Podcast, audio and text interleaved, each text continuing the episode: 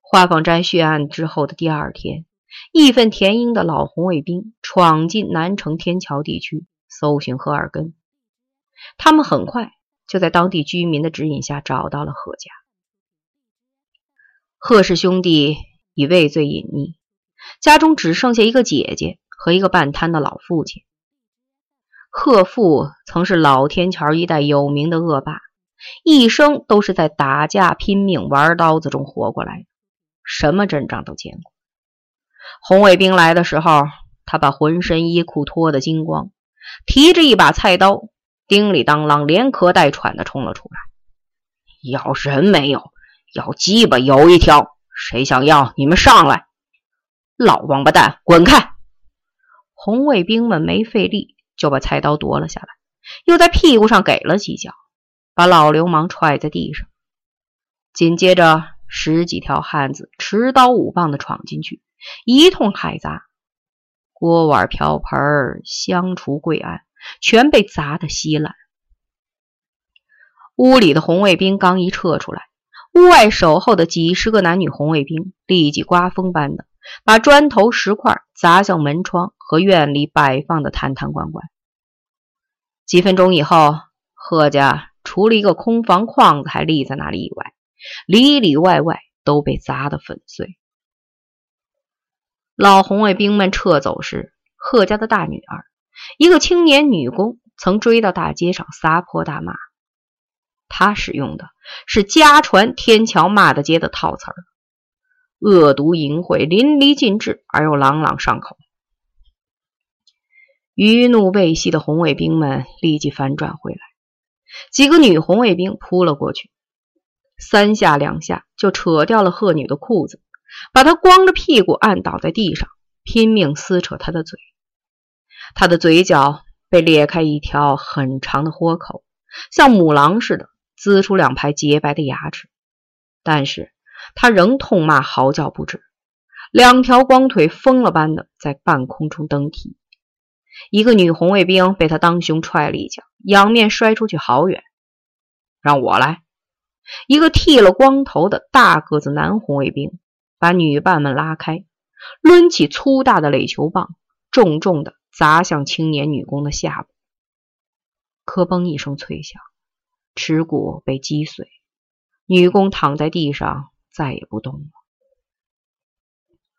在同一天的傍晚，又连连发生了两起强奸伤害案，这两起案件极其相似。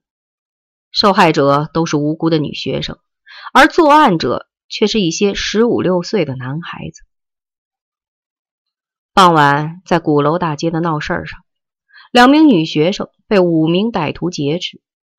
劫持的原因极其荒谬：这两名女学生都穿着黄色的旧军服，梳着短刷小辫儿，从装束举止看，像是高干子弟。劫持者年纪很轻。最大的不足十六岁，女学生被强行带至安定门外的一片荒芜的苗圃里，在进行强奸时，由于女学生惊恐的尖叫，引来了正在附近爬干树叶的几位农村妇女，他们大喊了几声，把小流氓吓跑了。事有凑巧，半个小时以后，两个女学生擦干眼泪回家时，在鼓楼大街。又遇到了这伙流氓，女学生想跑，但来不及了，被恼羞成怒的小流氓用砖头砸得头破血流。事后查明，这两名女学生都是普通工人的女儿，而作案的五名凶犯，其家长或抚养人全部是专政对象。为首的一个十五岁男孩，其父母是流放到东北农场的右派分子。抚养他的舅父母，在文革中则双双被定为现行反革命。这是一起典型的阶级报复案件。不过，实行报复和被报复的双方已经是两个阶级的下一代人。几乎在同一时间，发生了另一件极其类似的案件。被劫持的两名女学生，由于举止轻佻，装束比较匪气。被七八个干部子弟指认为女流氓，这些干部子弟也很年轻，都是没有毕业的初中学生。女学生被带到积水潭游泳场的更衣室，先是审问和殴打，逼他们坦白交代自己的流氓罪行。问不出什么结果时，就逼他们脱衣服。其中的一个女学生在刀子的威逼恐吓下，极力表示顺从。他脱下衣裤以后，仰躺在地上。那些激动不已而又毫无经验的大男孩们拥挤着凑过去，但很快就不知所措了。他们发现，现实的女人与想象的完全不同。结果，这个女学生硬是被指认患有梅毒。接着，她又遭到了令人发指的摧残和私刑。夜深以后，歹徒们走了。两个女学生相抱痛哭了好久。天快亮的时候，两人手拉手的跳进冰凉的湖水中。其中的一个因为会游泳，在水中挣扎了好一阵子也没有死成，最后爬上了岸。另一个很快就沉入水底去了。她就是那个被诬患有梅毒的女孩，不满十六周岁。一个普通教师家庭的清清白白的女孩，作案者的家长几乎全是文革中被打倒的各级当权派，是清一色的黑帮子弟。但是当时和以后都没有人指控他们在进行阶级报复。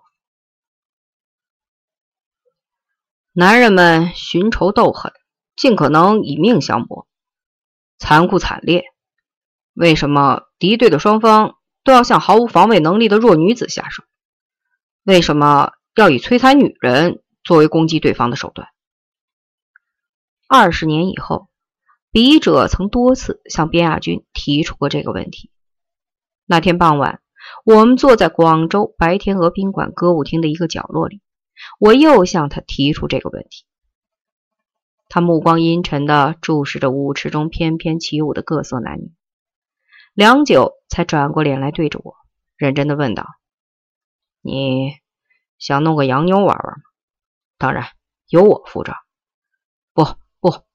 我慌张的拒绝，“我不特别有这方面的欲望。”“要爱国了，先生。那么多中国女孩子被洋人玩了，我们干嘛不玩几个洋妞报复一下？”边亚军笑着说，他难得一笑。但他笑的样子很耐看，开心而又阴毒。他向一个漂亮的白种女人送去一个飞吻，那女人远远的回了一个媚笑，但没有过来。卞亚军叹了一口气，伤感的对我说：“大多数中国人目前还没有这种欲望，因为国家大而开放程度小，他们还没有机会亲身感受到洋人的优越感与可恨。”即便如此，他们同样对洋人有一种深深的自卑感。克服这种自卑感对女人来说比较容易，无非是比脸大、比屁股大，把人家的女人比下去了，也就出了气。于是，肥屁股塞进牛仔裤，短脖子套上狗链子，矮矮的个头却偏要长发飘飘、肥裙着地，又黑又鼓的眼睛。硬要刷上宝蓝和青紫，比的结果虽然使自己更加丑陋，但在心理上却得到了平衡。用微不足道的投资就能飞速拉平发展上的差距。男人则不同，男人之间相互较量的是财富与智慧，在这两方面，中国男人目前还没有实力和洋人一较高低。差别形成自卑，自卑。深化成愤怒，愤怒必须得到宣泄。性占有、性攻击、性暴虐，就是一种弱小者宣泄愤怒的手段。我自己常常如此。白天我要讨好洋人，争取他的订单，洋人鼻息吃饭；到了夜晚，我就去勾引洋女人，抬出以后发着狠的干。我愿意听他们痛苦的哀告、哭喊。这是一种原始情绪，是偏狭的种族主义意识。我说，他又笑了。种族主义与爱国主义有多大的区别？日本人占了东三省，老百姓还认为抗战是蒋委员长和张少帅的事。日本兵强奸了中国姑娘，他立刻就会怒发冲冠，拍案而起。沈崇事件弄得美国人在中国名声扫地。你说抗议美军暴行的全国大游行起作用的有没有种族意识？我目瞪口呆，无言以对。性与社会的各种矛盾和斗争本无直接联系，但是性却是诱发各种社会意识的最直接手段。黄世仁把喜儿的肚皮搞大了。愤怒的战士向戏台上开枪，要崩了那个演员。江青不忍让无产阶级最优秀的女性惨遭奸淫，抽去了这个情节。结果是观众们悠然自得的看戏，戏散后还争着一睹黄世仁的风采。边老板，我打断他说，直率的问：“你在当时对女红卫兵也有过这种宣泄的欲望？”或者有过这种行为吗？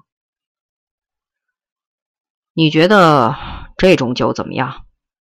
边亚军顾左右而言他。